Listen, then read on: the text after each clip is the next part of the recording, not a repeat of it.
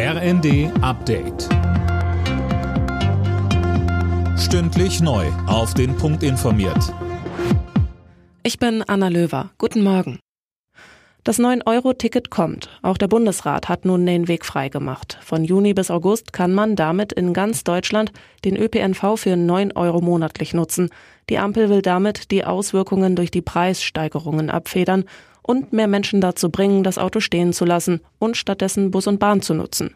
Auch Bayern hat, wenn auch zähneknirschend, zugestimmt. Der bayerische Verkehrsminister Bernreiter kritisiert. Das Projekt ist teuer und es ist eben keine Angebotsausweitung.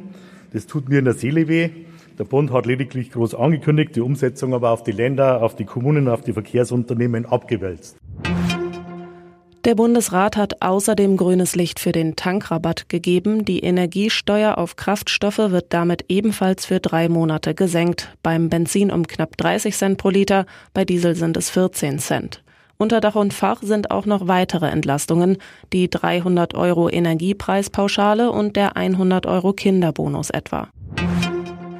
In Deutschland ist ein erster Fall von Affenpocken bestätigt. In München haben Bundeswehrmediziner den Erreger bei einem Patienten nachgewiesen.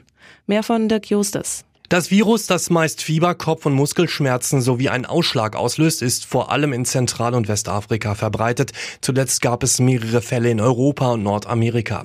Das RKI hatte deshalb schon gestern zur Wachsamkeit aufgerufen.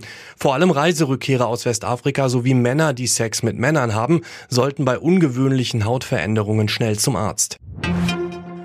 In Australien hat die Parlamentswahl begonnen. 17 Millionen Australier sind zur Wahl aufgerufen. Premierminister Scott Morrison tritt wieder an, lag zuletzt in den Umfragen aber hinter Herausforderer Anthony Albanese. Alle Nachrichten auf rnd.de